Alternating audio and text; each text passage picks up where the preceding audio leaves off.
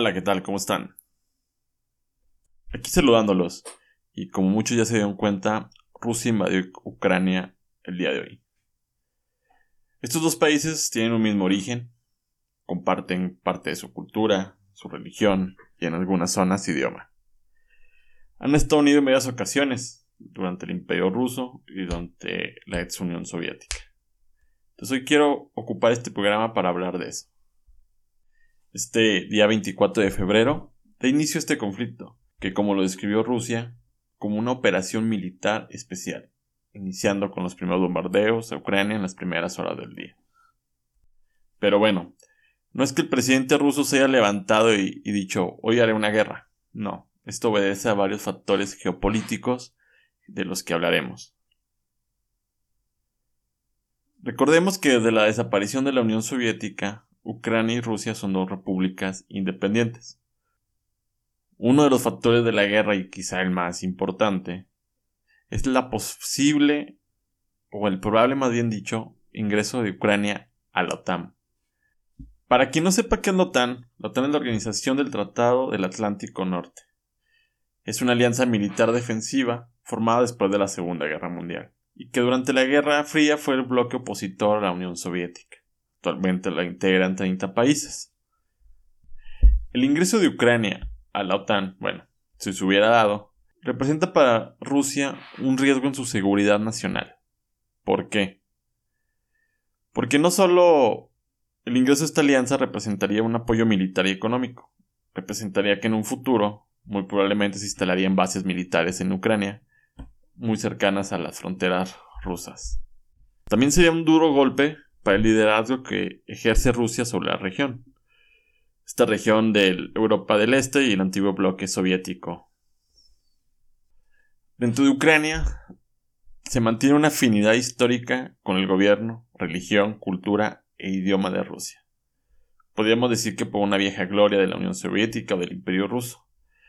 Esta situación ha causado movimientos separatistas dentro de Ucrania. Como ejemplo, en 2014 la península de Crimea se independizó de Ucrania, con el respaldo militar ruso, y hasta la fecha continúan muchos movimientos separatistas que día a día han cobrado miles de vidas dentro del país.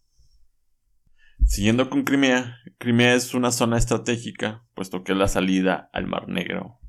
Aproximadamente desde noviembre del año pasado, Rusia empezó con el despliegue de sus tropas en la frontera con Ucrania.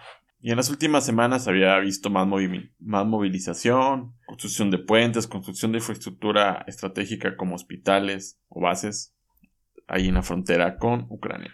Las tensiones crecieron durante muchas semanas, días, hasta ayer que el mismo presidente ruso hizo una declaración. Al igual que Estados Unidos, cuando invade un país argumentando la democracia y la libertad, ayer en Rusia dio un mensaje para iniciar con esta guerra. Esto será una operación militar especial. Su objetivo será defender a las personas que durante ocho años han sufrido persecuciones y genocidios por parte del régimen ucraniano. ¿Les suena muy familiar? Pues sí, exactamente igual que Estados Unidos antes de invadir un país. Misma historia, invaden un país, miles sufren las consecuencias y queda devastada la población y el territorio.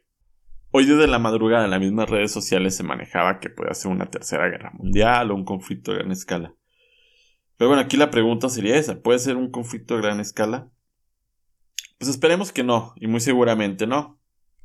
Aquí explico mis motivos por los que digo que no será un conflicto de gran escala. Rusia, al igual que la OTAN, tiene aliados como China, como Irán, como Corea del Norte, países del bloque soviético, países latinoamericanos y países de Medio Oriente. Sumado a que Rusia es uno de los países con el mayor número de efectivos militares, equipo, bombas nucleares, etc. Desde un punto de vista, no pasarán de las sanciones económicas que se han estado anunciando a lo largo del día, tanto para Rusia como país como para empresas rusas. También de parte de mis argumentos son estos. Primero que nada, Europa no quiere un conflicto dentro de sus territorios. Sería devastador para todos los países europeos, puesto que las guerras son muy costosas. Europa apenas se recupera de la pandemia de COVID y de crisis económicas de los años pasados. sumado que la población prefiere la paz. Otro punto muy importante, quizá el de mayor importancia después del tamaño del ejército de Rusia, es que Rusia provee el 40% del gas que se consume en Europa. Este gas lo utilizan para generar electricidad o para calentar sus hogares. Esto los hace muy dependientes de Rusia a todos los países europeos, a la gran mayoría de los países europeos. ningún país o gobierno en su sano juicio dejaría a su población sin energía eléctrica congelándose. Otro sería el encarecimiento de los suministros. Rusia es el segundo productor de granos en el mundo. También Rusia es de los principales productores de petróleo en el mundo, y las compañías europeas están bastante ligadas al mercado ruso y a la compra de este recurso. Estos dos puntos pasados, y sumándole que Rusia es productor de muchos recursos naturales y minerales vitales para Europa y el mundo, ante las sanciones ejercidas, Rusia puede en cualquier momento dejar de mandarles gas, como ejemplo Europa. Esto dejaría a los países europeos a oscuras y congelando a sus habitantes. También otra, otra, otra acción que puede tomar Rusia es dejar de enviarles granos o algún recurso natural prioritario para estos países, lo que haría que aumentara su costo o que se escasearan los alimentos o ciertos productos. Ante esto, pues los países europeos no se la van a jugar y no van a hacer frente a Rusia, salvo salvo con estas sanciones económicas, entre comillas, que harán durante unos meses.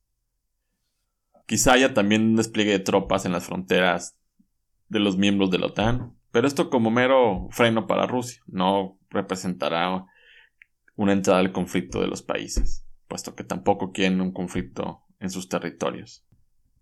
La guerra nunca será una vía o una solución para algo.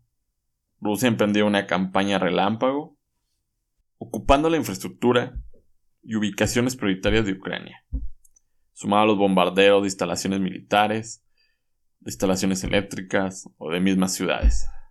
Esto pues hace sufrir lamentablemente bastante a la población, que pues ya vemos que se están desplazando a los países del este de Europa. Y bueno, para ir concluyendo, muy seguramente en pocos días capitulará Ucrania, a favor de Rusia, poniendo fin a este conflicto y la creación de una república títere. Ucrania no tiene por sí misma la capacidad ni militar ni económica para hacerle frente a Rusia. Esto pues dejará millones de desplazados, daños humanos, económicos, materiales, y también un mensaje a los países de la OTAN y sobre todo a Estados Unidos, que ni Rusia o Putin le temen a una guerra o hacerles frente a la OTAN y a tomar este tipo de iniciativas cuando sus zonas de influencia se ven afectadas al igual que su seguridad nacional. Rusia considera su zona de influencia a todo el antiguo bloque soviético y Europa del Este. Me despido, son momentos complicados para el mundo y esperemos que la paz llegue pronto y que la paz sea el camino del mundo. Estamos en contacto.